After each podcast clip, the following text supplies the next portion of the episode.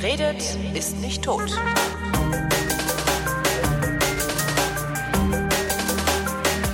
Diesmal rede ich mit Erik. Erik hat Ahnung von Solarstrom und ich habe keine Ahnung von Solarstrom. Und das habe ich irgendwann letztens gesagt und dann hat Erik kommentiert und dann habe ich gesagt, dann rufe ich doch den Erik mal an und lass mir das mit dem Solarstrom äh, erzählen. Hallo Erik.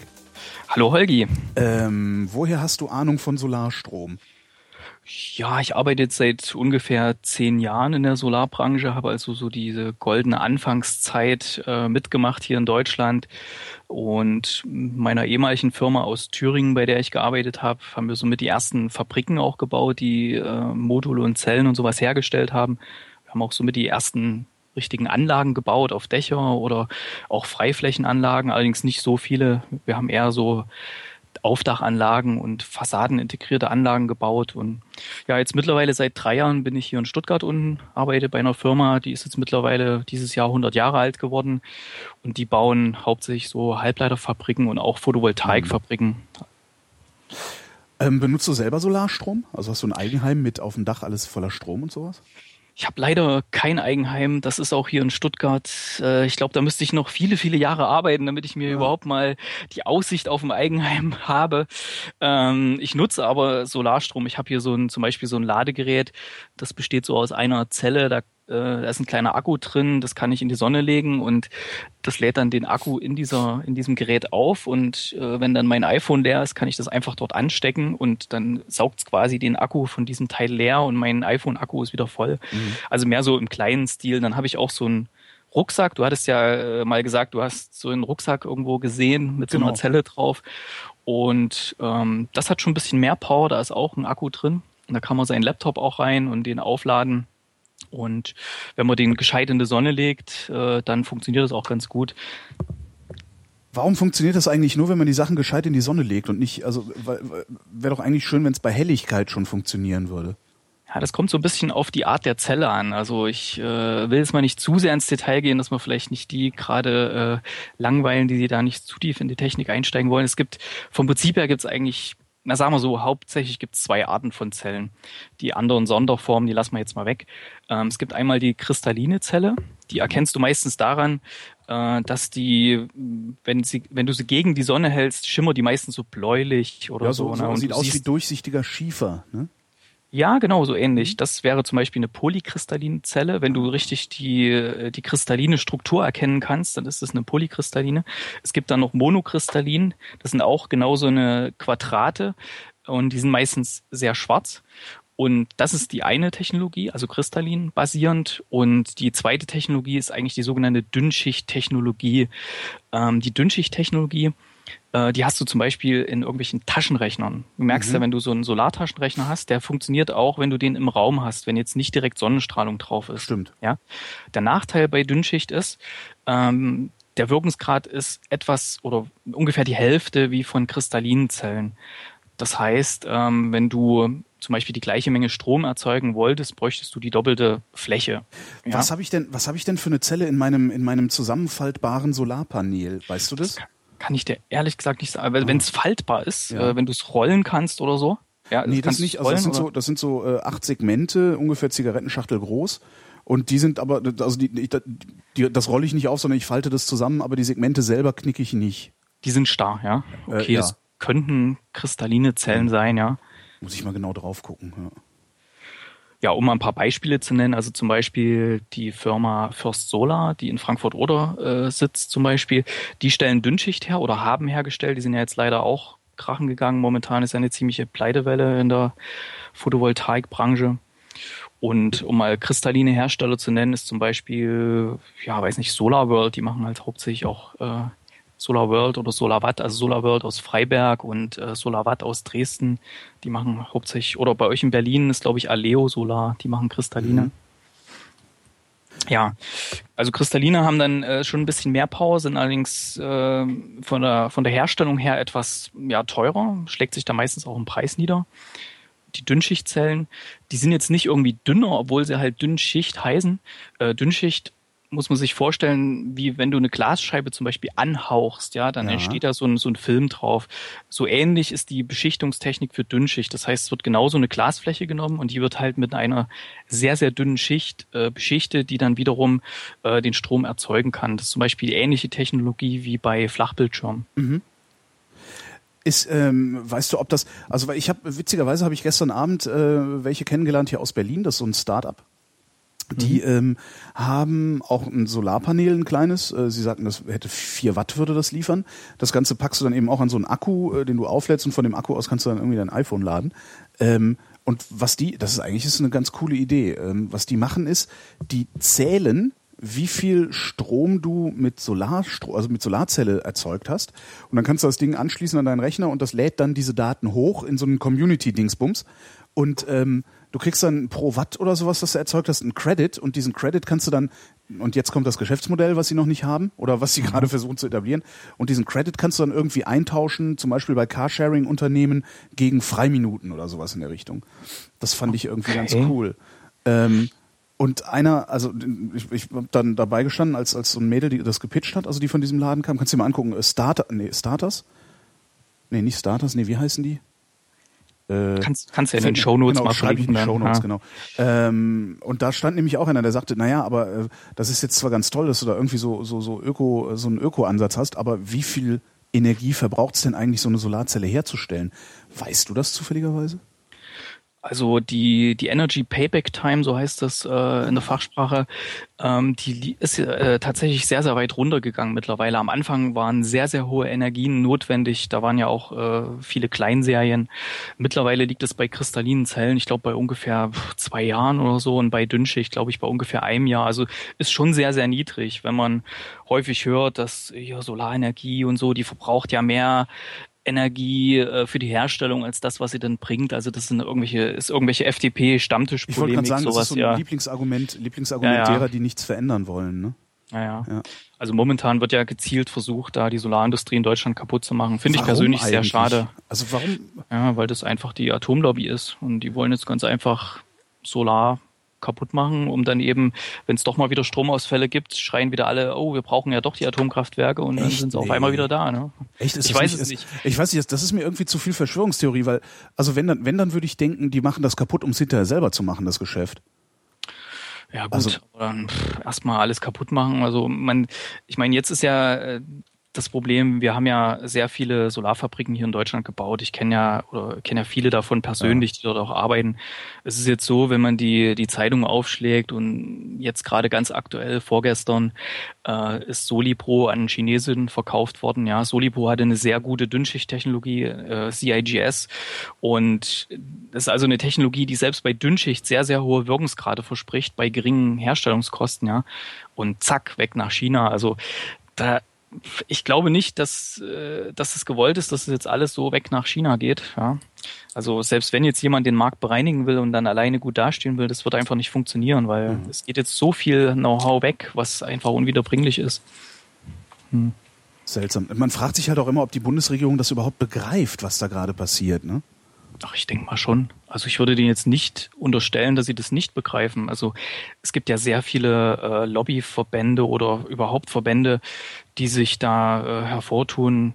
Es, es ist halt nicht nur so, viele sagen ja auch äh, Stammtischpolemik, ne, so ja, der Solarindustrie, der geht, denen geht's ja viel zu gut, die kriegen viel zu viel Geld. Also ich persönlich habe sehr viele äh, Schulungen und Workshops gehalten, zum Beispiel in der Volkshochschule in Gera oder auch äh, auf Dachdeckerschulen, wo ich einfach das waren kostenfreie Workshops, die ich gehalten habe, bloß um die Solarindustrie ein bisschen bekannt zu machen. Das war mhm. halt so eine Zeit, wo keiner wusste, was das eigentlich ist.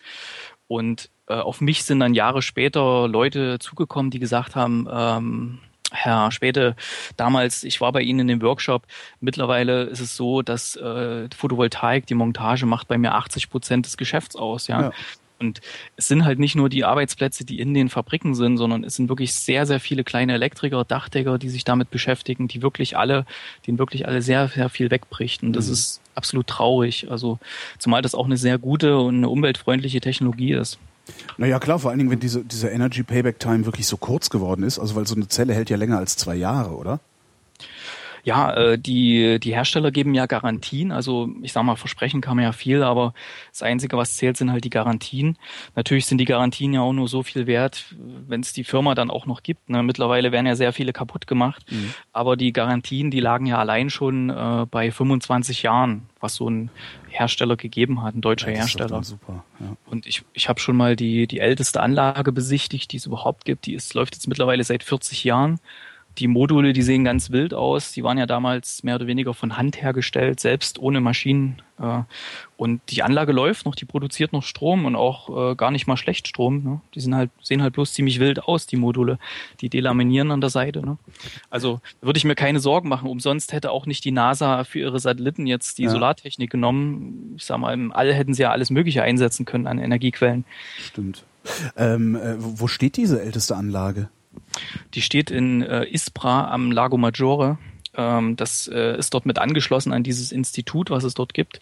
Und die testen so die verschiedensten äh, Modultypen. Da liest man auch immer mal in Zeitschriften davon ich weiß nicht, ob da jeder so ran kann, aber ich glaube, man kann sich da mal anmelden über dieses Institut, was was da unten gibt. Sonst Google Earth, im Zweifelsfall ist das ja noch mal irgendwas, ja. nachgucken, dann hat man es wenigstens mal von oben gesehen. Ne?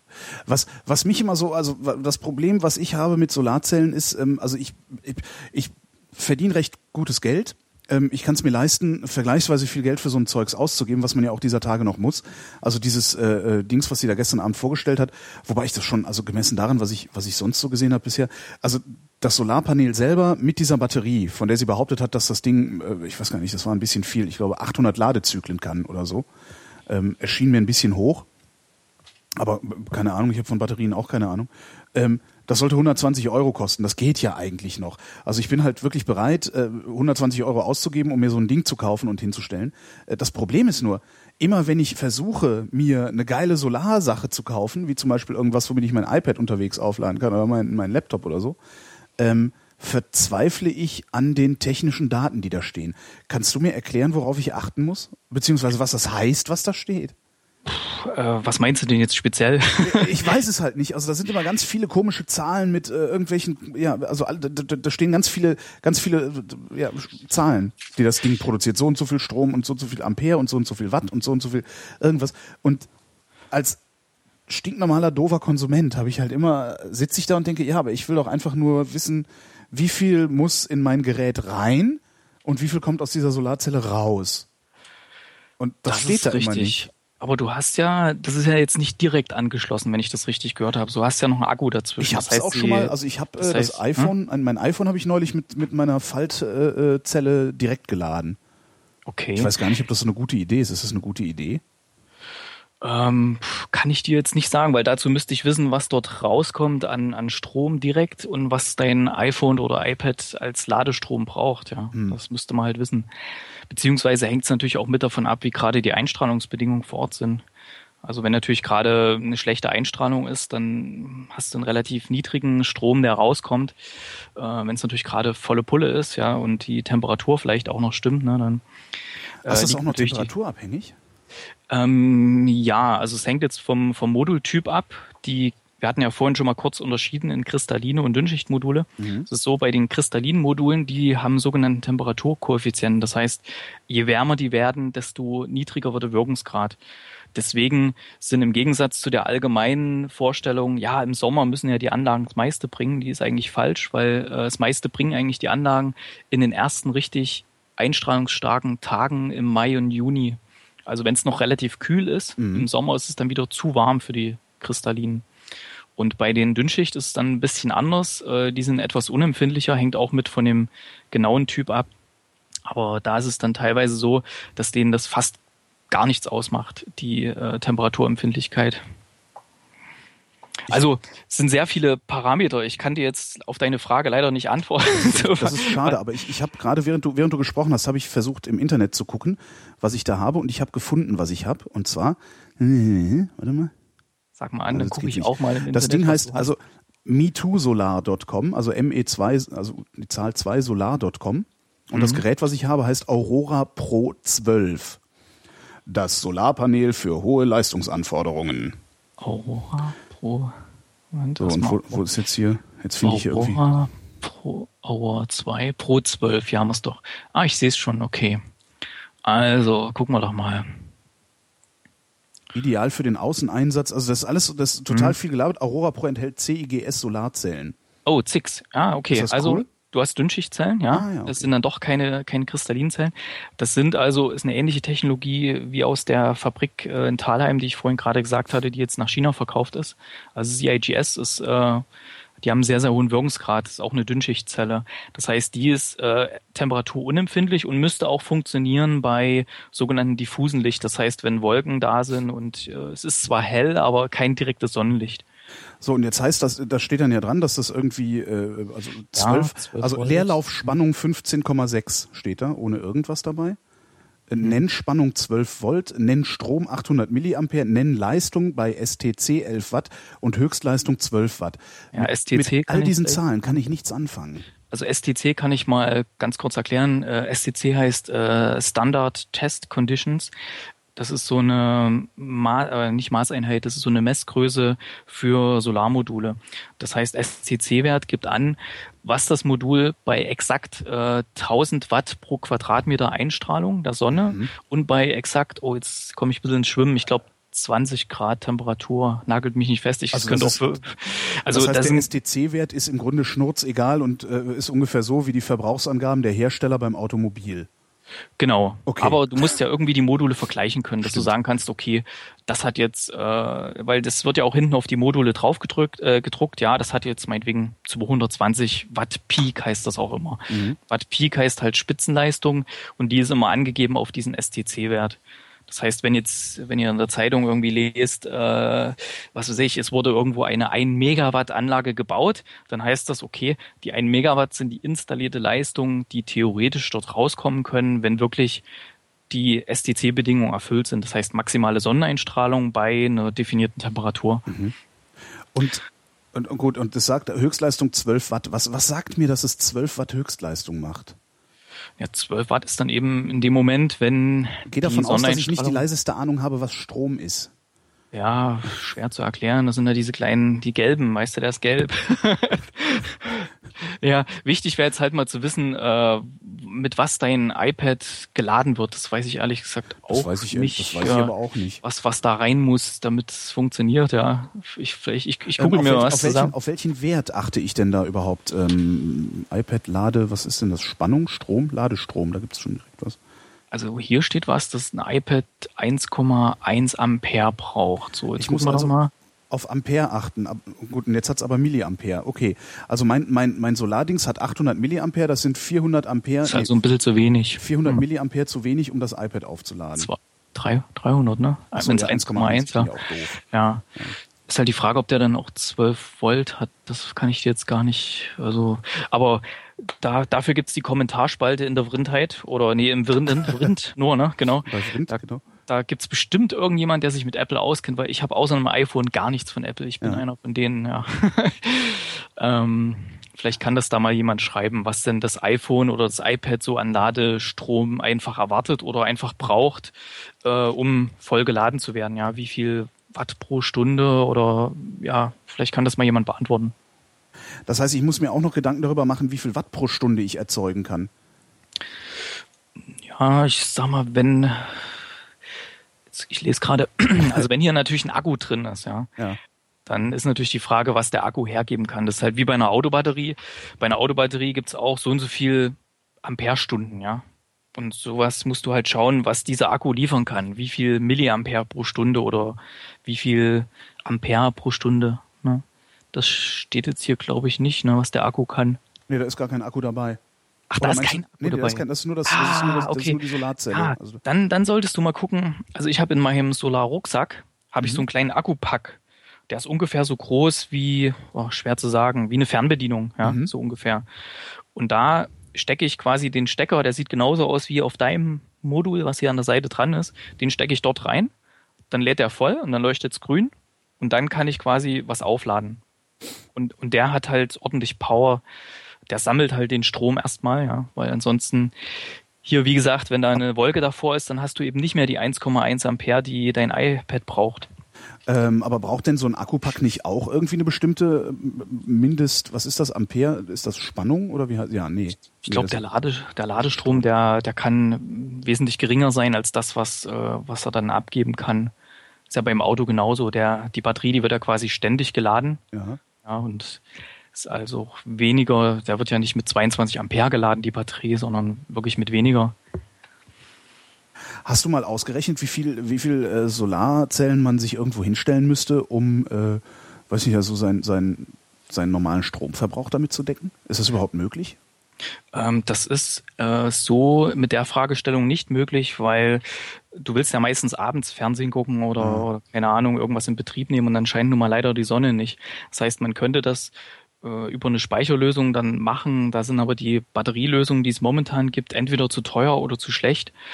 Die einfachste Variante ist eigentlich, das wirklich übers vorgelagerte Netz einfach äh, mhm. zu regeln. Das heißt, ich empfehle jeden schon die ganzen Jahre, ähm, wer jetzt ein Eigenheim hat oder eine eigene Dachfläche mit einer geeigneten Ausrichtung, das heißt möglichst nach Süden, verschattungsfrei, äh, lasst euch mal durchrechnen, was so eine Anlage kostet. Es gibt Möglichkeiten, quasi äh, zu 100 Prozent zu finanzieren. Das heißt, man braucht kein Eigenkapital, weil eben die Banken auch wissen, dass äh, Photovoltaik eine relativ sichere Anlageform ist. Und mit relativ günstigen Zinssätzen, da gibt's auch Förderungen, weil es eben ja äh, grüne Energie ist und sonst was. Ne? Mhm. Und äh, dann bekommt ihr von dem Tag, an dem ihr zum ersten Mal einspeist, ähm, das nennt sich also Tag der Inbetriebnahme, bekommt ihr einen Vergütungssatz für den Strom, den ihr ins Netz einspeist, garantiert für die nächsten 20 Jahre. Das Aber heißt, das ist egal, mittlerweile nicht mehr so viel wie, wie das war, ja. als sie das eingeführt haben, war das richtig viel, oder? Mehr ja, als ja, der Strom kostet oder so ähnlich. Ja, genau. Es gab damals so ein äh, 1000-Dächer-Programm und dann wurde mhm. es halt noch größer. Es war damals, ich glaube, ungefähr eine Mark pro Kilowattstunde, also später wow. dann 50 Cent. Und damals waren allerdings auch die Module noch wesentlich teurer. Klar. Und jetzt mit den Modulpreisen, die es momentan am Markt gibt, dann könnt ihr selbst mit dem, mit dem äh, heruntergesetzten äh, Tarif noch ganz gut verdienen. Aber der entscheidende Punkt ist ja, ähm, also ihr bekommt über die nächsten 20 Jahre ja die Anlage sowieso mehr als einmal bezahlt über diesen Vergütungssatz. Das ist ja erstmal Fakt. Ähm, und ihr verdient auch noch was mit dabei, aber nach den 20 Jahren läuft ja die Anlage immer noch. Und bis dahin werden die Energiepreise nicht gerade weniger werden. Und ihr habt dann euer eigenes Kraftwerk. Das heißt, ihr könnt dann zum Beispiel mit so einer Lösung, mit einem sogenannten Vorwärts-Rückwärts-Zähler, das ist eigentlich relativ empfehlenswert, weil hier ist es dann so, tagsüber, wenn ihr zum Beispiel nicht zu Hause seid und ähm, die Sonne scheint und eure Anlage produziert Strom und ihr nehmt den nicht ab, dann dreht sich euer Zähler ganz einfach rückwärts. Das heißt, ihr kriegt Geld zurück, ja. Ach cool. So, und wenn ihr dann halt abends wieder Strom entnehmt aus dem Netz, dann dreht er sich wieder vorwärts. Und dann wird einmal im Jahr abgelesen, ob ihr einen positiven oder einen negativen Saldo habt. Also kriegt ihr entweder Geld wieder oder müsst was ja, einzahlen, je nachdem. Ne? Also das wäre zum Beispiel so eine Lösung. Ist gerade für Firmen auch interessant. Das Problem, das Problem, dass die Leute abends Fernseh gucken wollen und Strom verbrauchen wollen, bleibt. Ne? Irgendwo muss der sich hin, irgendwo muss der hingespeichert werden. Ja, es wird bestimmt auch noch Lösungen geben. Also es ist ja so, die Photovoltaik äh, ist ja für mich auch eigentlich die, die beste Form der erneuerbaren Energie, weil es halt sehr, sehr vorhersehbar ist. Ja. Bei Windkraftanlagen weiß man ja nie, was ist. Und die sind auch sehr wartungsanfällig. So eine Photovoltaikanlage, da brauche ich eigentlich, wenn sie gut äh, geplant ist, gut gebaut ist, brauche ich in den nächsten 20, 30 Jahren nicht mehr ran. So. Und wenn die Strom produzieren, dann ist es nämlich genau dann, nämlich tagsüber, so um 12, um 1, dann, wenn der Strom an der Strombörse eigentlich am teuersten ist. Und äh, der kann wirklich gut verkauft werden, auch dieser Strom aus Photovoltaikanlagen. Aha.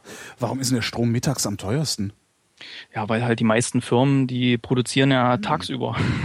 Und dann gehen überall die, die Herde an, weil alle Mittagessen kochen und keine Ahnung.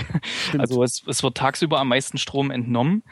Und äh, ja, die sogenannten Tagesspitzenzeiten, die werden momentan von der Photovoltaik äh, locker abgedeckt und führen auch dazu, dass sich der Strompreis äh, vergünstigt. Das wird natürlich an den Einzelnen letzten Endes nicht weitergegeben, weil ja immer noch die Lobby dahinter steckt. Ne? Ja, klar.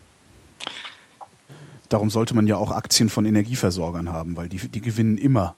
Kommt drauf an. Ich habe jetzt gelesen hier, der eine Energieversorger hier von Baden-Württemberg, EMBW, mhm. die haben ein bisschen rumgejammert, weil sie ja ihre Atomkraftwerke äh, zumachen mussten ja. oder so. Ja, der E.ON ja auch. Also die haben alle rumgejammert und die mhm. Kurse mhm. sind auch in den Keller gerauscht, aber letztendlich, die werden immer Geld verdienen, weil die Leute immer Strom kaufen werden. Ne? Tja. Ja, also Strom wird immer gebraucht und Energie ist ja das Öl der Zukunft. Das erkennen ja jetzt auch sehr viele im, im Nahen und im Nahen Osten. Gerade so die ganzen Länder, die Öl haben, die interessieren sich jetzt alle sehr, sehr für Photovoltaik, weil diese Ölressourcen, die halten auch nicht ewig und Strom ist halt die edelste aller Energieformen und die lässt sich wunderbar transportieren. Und Warum da ist das die halt, edelste aller Energieformen? Das hat damals mein Physiklehrer gesagt. Ich habe mich gefreut, dass ich jetzt mal irgendwann anbringen so, kann. Stimmt klingt irgendwie, klingt irgendwie sehr romantisch. Also. Ich glaube, wenn du andere Energieformen hast, zum Beispiel kinetische Energie, dann musst du halt irgendwie einen, Berg, äh, einen Stein irgendwie auf den Berg rollen. Ja, dann ist die Energie, äh, die kinetische Energie dort gespeichert und wenn du den dann runterrollen lässt, dann äh, gibst du die wieder frei. Ansonsten Wärme ist ja auch noch eine Form von Energie, die halt umzuwandeln ist halt unheimlich schwer. Mit Strom kannst du halt viel machen. Mhm. Mit Strom kannst du Wärme erzeugen, du kannst Kälte erzeugen, du kannst Wind erzeugen, kannst halt alles damit machen mit Strom. Wird denn der Strompreis durch dieses ganze Solargelöte überhaupt teurer? Also wie viel, wie viel von den, ich weiß nicht, was ich zahle, 24 Cent pro Kilowattstunde oder so, wie viel geht denn da, da, da überhaupt auf dieses ganze Solargedöns? Das ist doch so viel nicht, oder?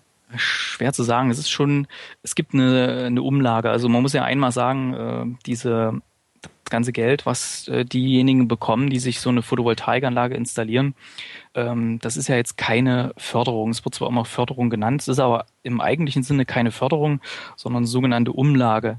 Das ist auch das, weshalb es in Deutschland so gut funktioniert. Es gab ja Länder wie Spanien oder auch andere Länder, die haben das halt dann widerrufen, weil das eben bei denen eine richtige Förderung war. Förderung heißt, ähm, es wird gesagt, okay, ihr kriegt das und das. So, die Leute bauen sich was und dann kriegen sie das Geld und dann merkt auf einmal die Regierung, oh, es geht langsam das Geld aus. Mhm. In Deutschland ist es so, es ist halt eine Umlage. Das heißt, das Geld kommt nicht vom Staat, sondern von jedem Einzelnen, der Strom bezieht. Das heißt, jeder bezahlt mit seiner Stromrechnung einen kleinen Anteil.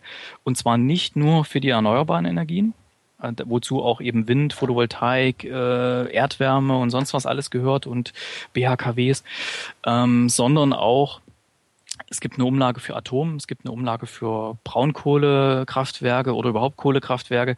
Also es gibt unheimlich viele Umlagen, die jeweils mitbezahlt werden. Und man kann sagen, für die erneuerbaren Energien sind es, glaube ich, bei der Stromrechnung jeden Monat bei einem normalen Haushalt ungefähr ein Euro. Ja.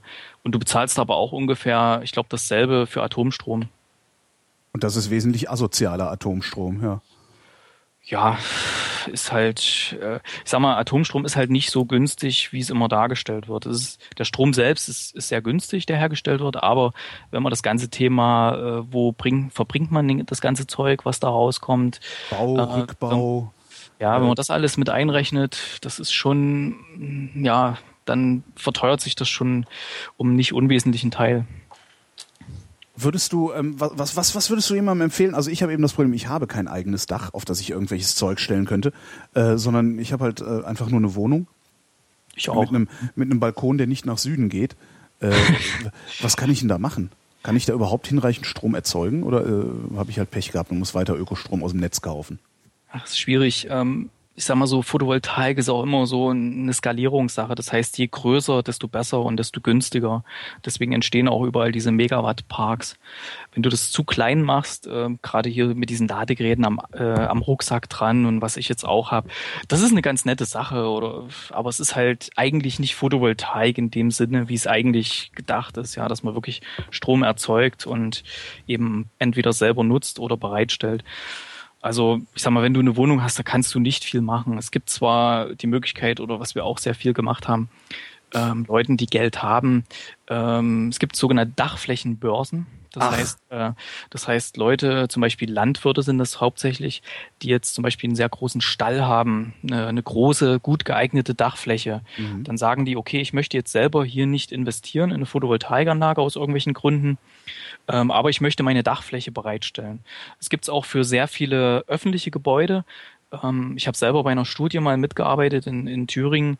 Da haben wir äh, alle öffentlichen Gebäude vom Landkreis Greiz aufgenommen und äh, haben da eine Studie erstellt über die ja, ja, Eignungs, äh, Eigen, also wie geeignet die Dächer sind, ja, genau. Mhm.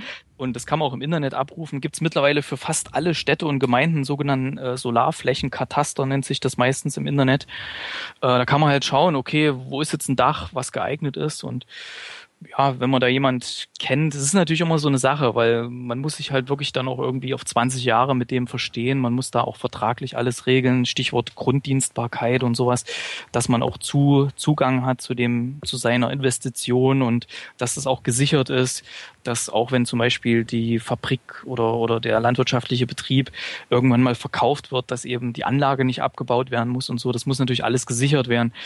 Es ist natürlich ein Riesenaufwand. Also wer, wer da enthusiastisch ist, sagt, sagt, ja, ich möchte gern Photovoltaik machen, ich habe nicht die geeigneten äh, Flächen auf meiner eigenen Dachfläche, äh, da, ich miete mir das an woanders. Also da gibt's diverse Möglichkeiten. Wobei man sich da wahrscheinlich dann auch irgendwie so, ein, so, ein, so eine Schrebergartenlaube äh irgendwie kaufen kann für kleines Geld äh, mit einem kleinen billigen Pachtgrundstück und dann pappt man den Kram halt da oben drauf, dann gehört es einem ah, wenigstens selber. Schwierig, schwierig, ja, weil du musst, du musst ja, äh, wenn du damit Geld verdienen willst, wenn du Energie einspeisen willst ins öffentliche Netz, brauchst du ja auch einen öffentlichen Netzanschluss. Ah. Und da ist halt die Frage, wenn du da so einen Schrebergarten, äh, ob du da einen Netzanschluss hast, der da wo das funktioniert, weil du brauchst ja auch einen eigenen Zählerplatz und so. Das ist halt bei diesen Gartenanlagen, das ist ja meistens dann über so eine Pauschale oder so.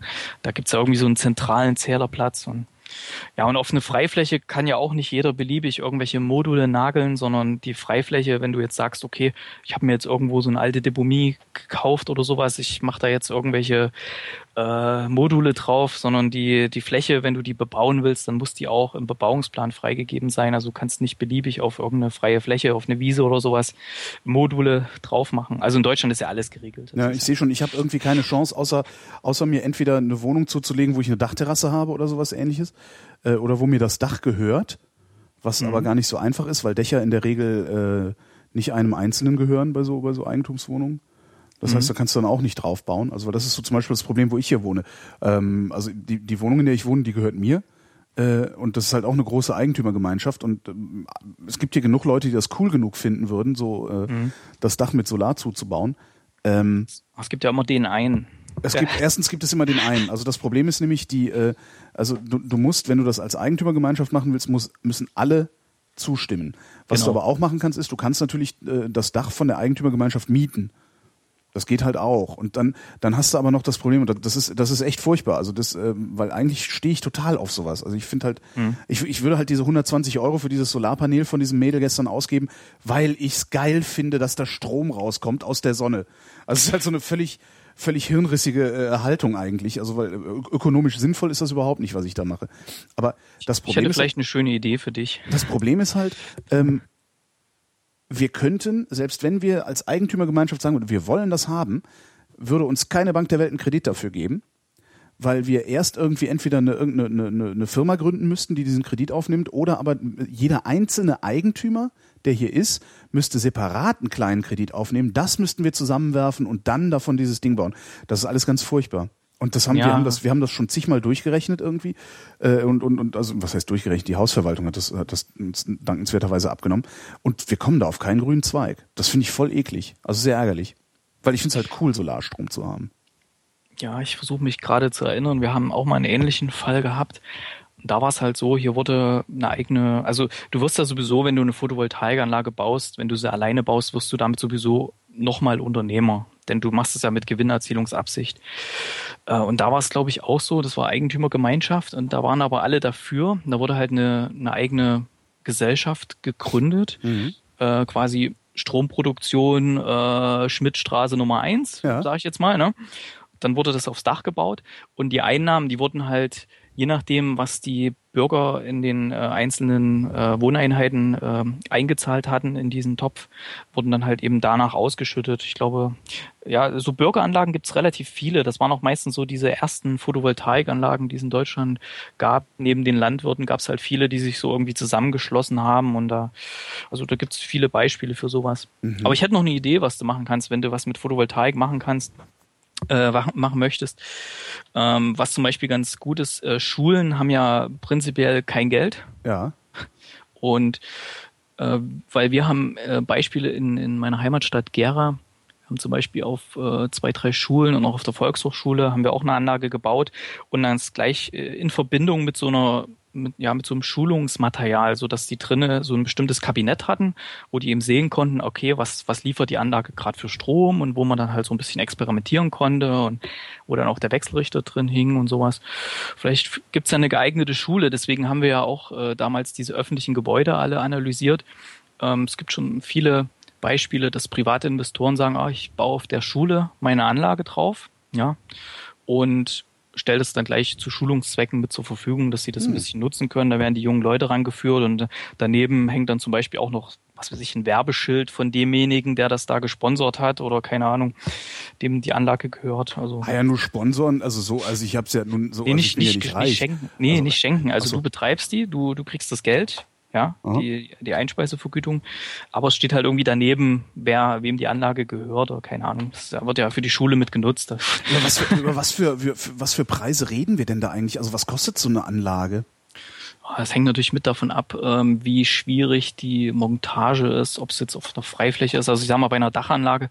Ich bin auch jetzt nicht mehr ganz so in den Preisen drinne. Ich würde mal sagen, so, weiß nicht, so ungefähr 2000 Euro pro Kilowatt Peak oder so wird es ungefähr liegen. Also gut, mit der Zahl wirst du jetzt nicht viel anfangen können. Ähm, naja, ich weiß, ich weiß, dass ich, äh, also dass, dass ich, äh, ja, ich weiß, was eine Kilowattstunde ist. Also, ne, das ja, ist, also wir hatten ja vorhin schon mal das Thema installierte Leistung. Also wenn du jetzt ja. sagst, okay, zum Beispiel so ein kristallines Modul, so ein Meter 60 mal ein Meter, ähm, hat ungefähr, sag mal, 230 Watt, je nachdem, was du für eins nimmst. Ja, dann rechnen wir mal aus. Wie viel nimmt man da? 10 Module sind 2,3 kW, 20 Module sind 4,6 kW. Äh, ja, irgendwie so 24 Module, da hast du vielleicht 5, 5 kW. So. Mhm. Und jetzt, wenn ich gesagt habe, so ungefähr 2000 Euro pro Kilowatt Peak, also kannst du ja dann ausrechnen. Also 2000 mal 5 ist irgendwie bei 10.000 Euro oder so. Und dann ja, habe ich aber auch nur, jetzt richtig, warte mal. Dann habe ich aber auch nur die Module, dann habe ich aber auch nur die Module auf dem Dach und noch nicht ich irgendwie. Jetzt richtig? Ich glaube, äh, ich habe gerade einen Fehler drin. Ähm, ja, nee, das ist der Komplettpreis, also diese 2.000 Euro da. Ah, 10.000 Euro erschien mir gerade zu teuer. Ich weiß auch nicht. Ich glaube, ich habe einen Fehler irgendwie drin. Na, du hast gesagt, also äh, pro was pro Kilowattstunde hast äh, nee, pro Kilowatt äh, ähm, 2000, 2000 Euro, Euro 5, 5 kW, äh, also mal 5, ja, doch ja, passt, ne? 10.000 Euro. Ja, nee, das wäre dann der komplette Preis mit Montage, mit allem drum und dran. Also die Module selbst, die kriegst du ja momentan, wenn die chinesische Module, die äh, liegen irgendwie bei 1,50 Euro pro Watt. Mhm. Ja, und die deutschen Module sind halt ein bisschen mehr. Ich würde immer empfehlen, deutsche Module zu nehmen. Also ich habe selber schon alles verbaut. Jetzt nicht nur lokalpatriotische Gründe. Es ist ganz einfach. Also wer wer Module selbst schon mal in der Hand hatte und damit zu tun hatte, man merkt es von der Haptik, man merkt es von der Optik. Äh, ich habe selber auch schon Fabriken besucht in China. Ich weiß, wie die produzieren, wie da die Qualitätskontrollen aussehen. Und ja, also wenn ich selber ein Dach hätte, ich würde mir Module, ich würde irgendwie 10 oder 20 Cent pro Watt mehr ausgeben und mir deutsche Module drauf machen. Mhm. Also. Äh, wer baut denn überhaupt noch Module? Ach ja, hattest du eben gesagt, ne? Also Solar World. Von denen habe ich ja auch Aktien Module, gehabt. Module werden gebaut, also Modulbau läuft noch. Also es wird viel, viel gebaut. In Deutschland wird sehr viel gebaut, China sehr viel. Also Module, also momentan ist immer auch noch eine sehr große Überproduktion an Modulen. Das heißt, mhm. du kannst momentan sehr günstig Module kaufen. Vielleicht bis der Podcast hier erscheint, vielleicht sind es dann schon nicht mehr 1,50 Euro, sondern vielleicht 1,40 Euro. Nächste Woche ist ja die, die große, die weltgrößte Solarmesse, die Intersolar in München, da werde ich auch sein. Mal gucken, wie da die Preise schon wieder aussehen. Wo würdest du, wo würdest du denn äh, so Module kaufen gehen, wenn du sowas kaufst? Also wahrscheinlich, ja, du, du, wahrscheinlich hast du dann beruflich einfach, weißt du auch, wo die Hersteller ja. sind und sowas. Ne? Also ich sag mal, ich beantworte mal die Frage, ich sag mal aus Hörersicht, ja. Also genau. wenn, wenn wo, ich jetzt wo würdest höre, du mich hinschicken, sagen wir so. Ja. Also ich würde, ich würde empfehlen, ähm, schaut einfach mal in eurer Umgebung nach einem Elektriker oder Dachdecker oder keine Ahnung, irgendeine Firma, die schon eine gewisse Referenzliste hat an PV-Anlagen. Geht dort mal hin, guckt, ob das alles passt, ob die gut arbeiten, wie die so ticken, ähm, weil letzten Endes die, die Preise, ihr könnt die vergleichen, wie ihr wollt, letzten Endes der, der Preis, den ihr bekommt für die komplette Anlage, der wird nicht so sehr unterschiedlich sein, weil der Preis liegt wirklich nur an den Modulen. Wenn ihr jetzt einen und denselben Modultyp nehmt, weil die Module sind immer noch irgendwie das teuerste an der ganzen Anlage. Das mhm. heißt, da sind irgendwie 85 Prozent des Preises sind die Module. Und wenn ihr euch einen Modultyp ausgesucht habt, zum Beispiel äh, Solar-Watt-Module oder wenn ihr aus der Berliner Ecke Aleo nehmen wollt zum Beispiel, ähm, dann lasst euch mal eine Anlage konfigurieren und vergleicht halt mal wirklich mit demselben Modultyp und mit demselben Wechselrichtertyp. Dann werdet ihr sehen, okay, die Preise sind sehr ähnlich auf dem Markt. Es kann natürlich immer sein, dass irgendeiner weit rausschlägt, aber dann kann man den ja äh, wirklich aussortieren. Letzten Endes kommt es halt darauf an, dass ihr ein gutes Gefühl habt bei dem, wo ihr es kauft, dass es ordentlich gebaut wird. Denn wie ich schon gesagt habe, ihr wollt ja da wirklich äh, die nächsten 20, 30 Jahre da nichts mhm. machen müssen an der Anlage wenn ihr da irgend so eine Krauterbude nehmt, die da irgendwie, weiß nicht, was denen ihre zweite Anlage ist, die die bauen, die sind vielleicht ein bisschen billiger, aber dann habt ihr nur Ärger damit, das bringt's ja nicht. Äh, und so zum Mitnehmen, also so diese kleinen Dinger für unterwegs? Gibt's da irgendwie was, was, was du empfehlen könntest oder ist es auch äh, äh, ja. Da gibt's, da gibt's viele ja, viele im Internet, irgendwelche äh, Shops, die, die, ich kann die halt schlecht bewerten, diese, weil das, die Zellen, die da drin sind, also die, ich weiß nicht, wo die herkommen, aus welchen Fabriken. Äh, wenn dort kristalline Zellen drin sind, ist es meistens Bruchware, Bruchware Aha. von, von äh, großen Zellen, deswegen sind die auch immer ein bisschen kleiner. Ähm, funktioniert alles, ist ja kein, kein Problem, ja. Aber es sind halt dann aussortierte Zellen aus größeren Fabriken. Ich sag mal, ist halt schwer zu sagen, was da gut ist, was, was nicht so gut ist. Hm. Letzten Endes probieren. oder vielleicht, wenn ihr so einen Versand bestellt, vielleicht habt ihr 14 Tage Rückgaberecht oder so. Also ich könnte, ja, ich kann dir nachher mal ein paar URLs schicken von Shops, wo ich selber schon ein bisschen was bestellt mhm. habe. Dann ist äh, diese noch, noch mal zurück zu diesen zu diesen Daten, die da sind, also Watt und Volt und Ampere. Äh, kannst du für Dove erklären, was das, was, was diese Sachen bedeuten? Also was was heißt Volt? Ich bin in Physik echt nicht. Ich ja, Volt ist die ist die Spannung. Also wenn du zum Beispiel eine, eine Batterie hast, die haben meistens 1,5 Volt. Mhm. Das ist quasi die die Spannung, die zwischen den äh, die da, oh, ich bin, kann es vielleicht auch nicht so gut erklären. Also, also, sagen wir mal so, was habe ich, was habe ich davon, wenn, wenn, wenn ich eine hohe, wenn, wenn ich ho eine hohe Voltzahl habe? Ja, letzten Endes hängt, hängt das alles immer mit der, mit der Leistung zusammen. Also P, die Leistung, Watt, ja, in Watt, ja. ist immer U mal I. Das heißt, äh, Spannung mal Strom. Das heißt, wenn du jetzt zum Beispiel niedrigen Strom hast und dafür eine hohe hohe Voltzahl, ja, dann hast du den, äh, dieselbe Leistung wie umgedreht, wenn du einen höheren Strom hast und eine niedrige Voltzahl, ja. Ähm, es kommt halt immer darauf an, was für deinen speziellen Bedarf, was du brauchst, ja, was da rauskommen muss. Mhm. Lässt sich halt jetzt schwer sagen, deswegen hatte ich gesagt, sollte vielleicht mal jemand schreiben, was so ein iPhone oder iPad erwartet, ja, was das braucht, welchen, welchen Ladestrom weil irgendwie steht hier immer was mit 12 Volt. Könnte sein, dass es 12 Volt sind. Ich kenne mich da aber nicht so aus. Ne? Mhm. Ach, warte mal, ich kann ja mal bei meinem Ladegerät gucken, weil das funktioniert ja. Was, am mal iPad sehen. oder was? Nee, ich habe ja hier so ein, so ein iPhone äh, Solarladegerät. Mal gucken, was da drauf steht, ob da irgendeine Ach so, so, so, ein, so, ein, so, so, so ein direkt zum direkt dran, dran anschließen oder Kleines, was? Also warte mal. Ähm, so. in leicht verständlichen Chinesisch gehalten. Habe ich auch mal geschenkt bekommen, habe ich nicht gekauft. Hätte ich nicht gekauft. Hättest du nicht gekauft? äh, nee, war nur Spaß.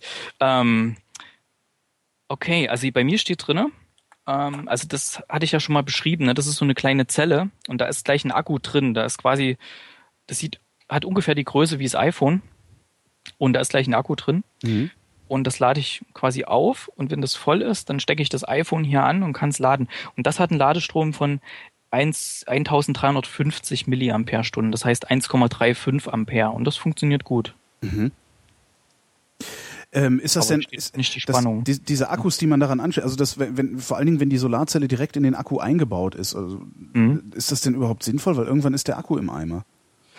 Und in das der Regel sind die Dinger ja, also ich habe auch sowas hier rumfliegen, ähm, allerdings eins, dass man, dass man dann irgendwie über normales USB auflädt.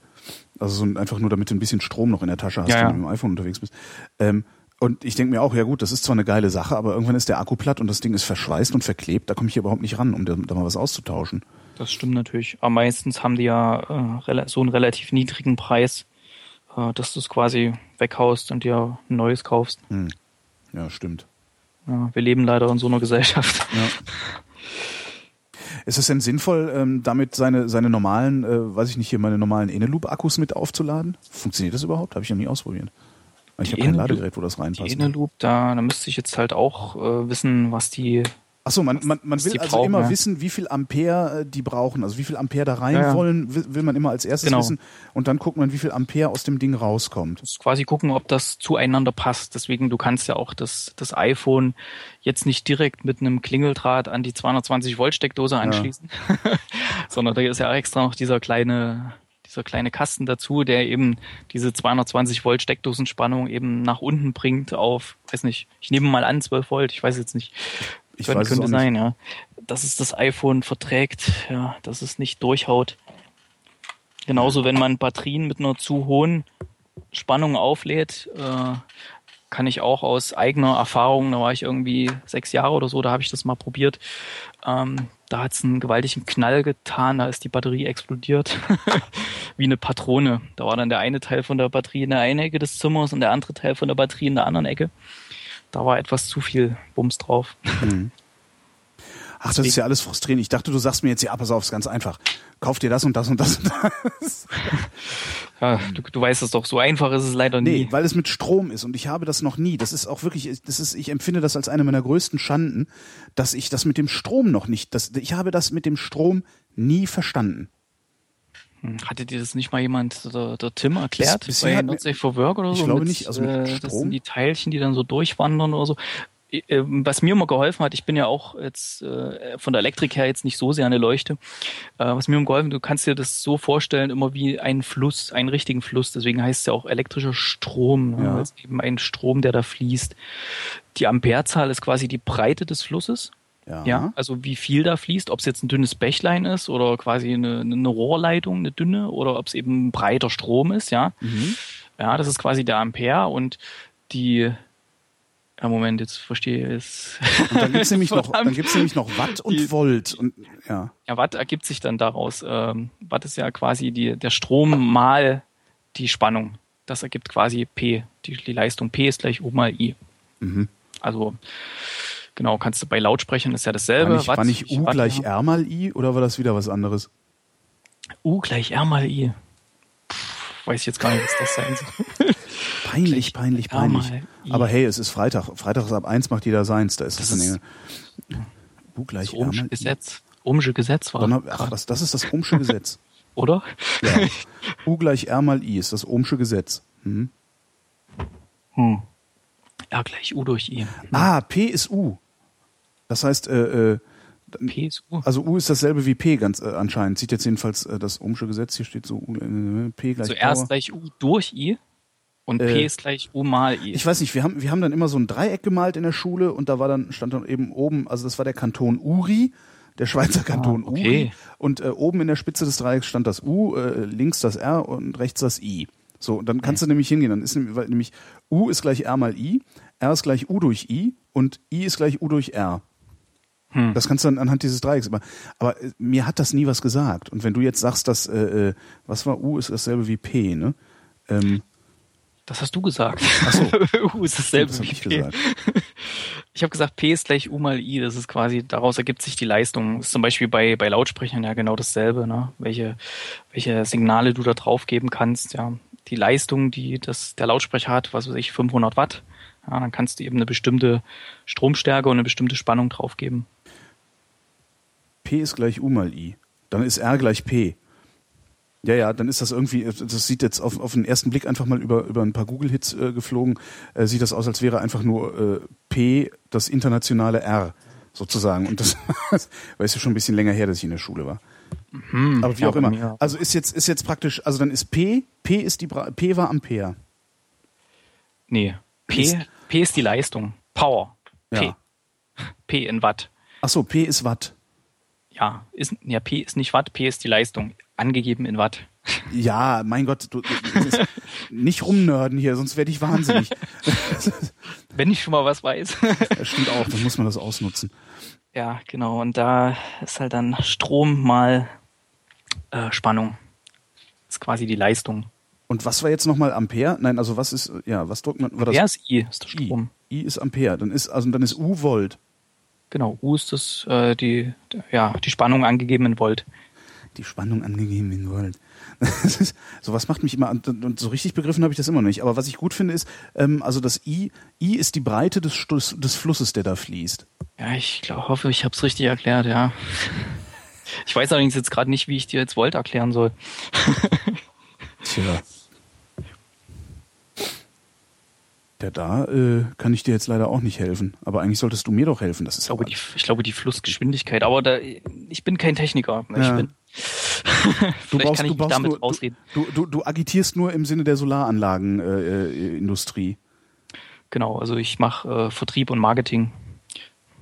Und ich habe aber auch schon ähm, quasi Bauüberwachung und alles gemacht und Ah. selber auch mitgeschraubt auf dem Dach und alles. Also kenne mich da ein bisschen so aus, von der praktischen Seite her. So dieses ganze, diese ganzen Formeln und sowas, schwierig. Ähm, wie lange, wie lange dauert das? Ähm, Gibt es da irgendwie so Durchschnittswerte, wie lange es dauert, bis so eine Solaranlage, die man auf dem Dach hat, sich tatsächlich dann amortisiert hat? Ah, das hängt davon ab, ob du es voll aus dem Eigenkapital machst oder ob du einen Kredit dazu aufnimmst. Ja klar, ne? wenn du Kredit noch klar, musst. noch, noch Zinsen. Ähm, ansonsten, also die aktuellen Zahlen habe ich jetzt nicht so geläufig, aber es ist eigentlich so, dass irgendwie nach sieben, acht Jahren oder sowas sollte es eigentlich äh, gegessen sein. Es kann sein, dass sich jetzt durch die Absenkung, durch die neuerlichen Absenkungen das ein bisschen nach hinten verschoben hat. ja, ich habe gerade gedacht, ob ich das meinen Eltern vielleicht noch aufquatschen sollte. Ja, dann Aber- auf jeden Fall schnell handeln. Ne? Ja, die sind halt- die die nächste sind- Absenkung ist schon wieder geplant. Aber wie gesagt, es zählt der Tag der Inbetriebnahme. Das heißt, ähm, nicht verrückt machen lassen von irgendwelchen Ankündigungen. Ja, wenn ihr eine Anlage habt und die ist in Betrieb genommen, dann bekommt ihr den Vergütungssatz vom Mhm. Inbetriebnahmetag garantiert für die nächsten 20 Jahre als Bestandsschutz. Ja, das Problem ist, meine Eltern sind beide äh, über 70 und das, äh, wenn ich denen sage, naja, und dann hat sich das nach ungefähr so acht Jahren amortisiert, sagen die auch, ja, Alter, willst Ah, du da das wär doch- verarschen oder was? Ah, da wäre doch eine Möglichkeit, dass du sagst, okay, wie sieht's aus? Kann ich eure Dachfläche nutzen? Ja. Ja, dann baust du denen die Anlage, deine Anlage dort drauf, speist dort ein und Ja, aber dann, dann legen die irgendwann mal die Ohren an und dann muss ich deren Haus verkaufen und dann habe ich genau das Problem, äh, dass so. da schon eine Anlage Okay. drauf ist. Also Ja, dann machst du das vertraglich fest, einen sogenannten Grunddienstbarkeitvertrag, dass die Anlage eben drauf bleibt. Na gut, ist aber das schwierig. kannst, ja. das kannst du halt nicht bringen. Irgendwie so ein ja. Einfamilienhaus in Westdeutschland irgendwie, Mhm. äh, sagst du, ja, ich verkaufe Ihnen das Haus, aber nicht das Dach. Das Ja, wenn du mir. gesagt hättest, dann, was weiß ich, da, da wohnst du dann später drin oder Ja. irgendjemand anders, der aus der Familie oder so, dann wäre es ja kein Problem gewesen. Aber wenn es natürlich an Fremde gehen soll, dann wird es schwierig. Ja, ich weiß es halt nicht, was damit passiert, aber das Mhm. muss man halt einkalkulieren. Ne? Also das ist ja. sind halt auch unheimlich lange Zeitspannen, so Ja. 20 Jahre. Da muss man erstmal sich versuchen reinzudenken, was in 20 Jahren ist. Hm. Ja, Mensch. Dann bin ich jetzt jetzt jetzt äh, nur, nur, immerhin ein wenig schlau aber, als wie so zuvor. schlau als wie zuvor. Das heißt, ich muss mich weiterhin irgendwie, aber immerhin habe ich jetzt glaube ich wirklich begriffen, dass ich einfach auf Ampere gucken muss und äh, möglichst eine Solarzelle mir besorgen sollte, bei der mehr Ampere steht als bei dem Gerät, das ich mit Strom versorgen will. Genau, wenn da mehr Ampere steht, das ist, äh, das, das funktioniert, weil das Gerät nimmt sich dann so viel, wie es tatsächlich braucht. Deswegen, wenn du zum Beispiel ein Netzteil hast für, im Computer drin oder so, du kaufst ja dann manchmal, äh, gut, wenn du einen Computer selber baust, du nimmst ja dann auch irgendwie ein 800 Watt Netzteil und brauchst vielleicht gar nicht so viel, ja. Es steht aber halt bloß zur Verfügung, ne? Aber was ich dir empfehlen kann, es gibt auch in Berlin oder in und um Berlin, oder du bist ja auch so viel unterwegs, es gibt ja noch sehr viele Solarfirmen, die auch produzieren. Man kann auch sehr viele Führ oder sehr Führungen machen in irgendwelchen Solarfirmen. Mach einfach mal so eine Führung mit, dann kriegst du das schön erklärt, wie das so funktioniert, wie so gebaut wird und ja, guck dir das mal an, wie das so funktioniert. Kann man eigentlich mal machen. Mal ein Aufnahmegerät Mhm. mitnehmen und dann nochmal fragen, wie das denn jetzt mit dem Strom ist. Genau, wie war das mit dem P? PSR? PSR, genau. P- P- PSR und I ist die Breite des Flusses oder so ähnlich. Hm. Aber so richtig, so richtig, nee, ich weiß nicht. Also ich habe, ich versuche es jetzt noch einmal. also ich habe diese, diese Solarzelle, äh, die macht 12 Watt und äh, äh, 800 Milliampere und 5 Volt hat die. Ähm, und dann gibt's noch eine, die ist nur halb so groß. Die hat dann eben äh, 4 Watt, 3,7, nee, warte mal, 4 Watt auch 800 Milliampere und 5 Volt. Ja, du müsstest halt wissen, hauptsächlich, wie viel Volt dein, dein Gegenstück braucht, ja. Ich dachte, also wie viel Ampere mein Gegenstück braucht. Ja, das auch. Du musst beides wissen. Also musst, damit es äh, zusammenpasst, ja. Also wenn, wenn du zum Beispiel 12 12 Volt brauchst auf der Gegenseite, ja, mhm. dann musst du erstmal sehen, dass beide auch 12 Volt haben. Sonst passiert das, was ich dir vorhin gesagt habe. Ja, wenn dein Gegenstück nur 2 Volt erwartet und du speist da 12 Volt ein, dann kann es im schlimmsten Fall passieren, dass es irgendwie in die Luft geht, der Akku. Oder wird sehr, sehr warm. Mhm. Ja. Und dann musst du halt sehen, dass du mit dem, mit der Ladung äh, schon die, den Strom auch bereitstellst, den dein Gegenüber braucht. Wenn du zu wenig bereitstellst, dauert es eben ewig, bis es geladen wird, wenn überhaupt, wenn es überhaupt geladen wird. Ich brauche also, wenn ich meinen Akku, den ich hier gerade zu Hause liegen habe, da steht drauf Input äh, DC 5 Volt 1 Ampere. Genau, musst du 5 Volt 1 Ampere geben. Und wenn ich diese 3,75 Volt Zelle jetzt benutzen würde, dann würde es sehr lange dauern, bis es geladen ist. Ja, du hast weniger Volt. Wie viel Ampere hatte die Zelle nochmal? Äh, 800. Okay, gehen wir mal davon aus, dass sie War das ein, jetzt mehr oder weniger? Das ist weniger. Gehen, ja, dann, dann passiert wahrscheinlich gar nichts, ne? Dann, dann könnte es eher andersrum gehen, dass du quasi mit dem Rest, der in dem Akku ist, versuchst da diese Zelle irgendwie Strom einzuspeisen. Ach, das geht? Ja, klar. Also, die wird dann halt warm, ne? Aha. Oh, äh, verblüffend. Ähm, was würde denn passieren, wenn ich da mehr rein tue? Also das Ding erwartet 5 Volt, also hast du ja gesagt, dann wird's, dann wird's warm, explodiert schlimmstenfalls. Äh, Gibt es da irgendwie so Grenzwerte? Also wenn ich sage, ich habe hier, äh, äh, was hat das Ding, 12 Volt, also eine 12 Volt äh, hm. Ja, so, wie gesagt, ich, ich, bin jetzt ja. kein, kein Elektriker, ja. Wir ähm. warten, einfach, wir warten einfach auf den nächsten, wir warten einfach auf hm. den nächsten Kommentator, der, der, der mir das mit dem Strom nochmal erklärt. Genau, der sagt dann, oh, was, der, was der Erik da erzählt hat, das war ja alles Hanebüchen hier. Das war genau, alles, alles furchtbarer Unsinn, weil alle Fragen, die Holgi hatte, konnte er nicht beantworten. Aber ich glaube, genau. ich kann auch, ich glaube, ich bin auch tatsächlich nicht in der Lage, meine Fragen sinnvoll zu formulieren, weil ich das mit dem Strom nicht verstanden habe. Ich habe deine, deine Frage habe ich schon verstanden, aber es gibt halt keine, keine so allgemeingültige Antwort. Einfach, deswegen gibt's ja auch so viele Ladegeräte auf dem Markt. Ne? Ja. Es gibt ja tausende von Ladegeräten. Das wird ja jetzt mittlerweile schon versucht, ein bisschen zu vereinheitlichen, dass eben nicht mehr so viel auch an, an Elektroschrott entsteht, weil ja mit jedem neuen Gerät schmeißt ja auch das Ladegerät vom alten mit weg. Mhm. Da wird ja das schon versucht, ne? dass das ein bisschen vereinheitlicht wird mit dieser USB-Lade, äh, ja, Ladestecker. Und da ist halt so, da liegt halt äh, wahrscheinlich immer dieselbe Voltzahl an und du stellst halt mit dem ladenden Gerät äh, mehr Strom bereit, als dein Gegenüber braucht. Der nimmt sich halt dann so viel, wie er braucht. Ne? Mhm. Mensch, Erik, äh, einstweilen vielen Dank. Ja, nicht zu danken. Und ein schönes Wochenende. Dir auch, danke. Gerne. Ich bin äh, Holger Klein und danke für die Aufmerksamkeit.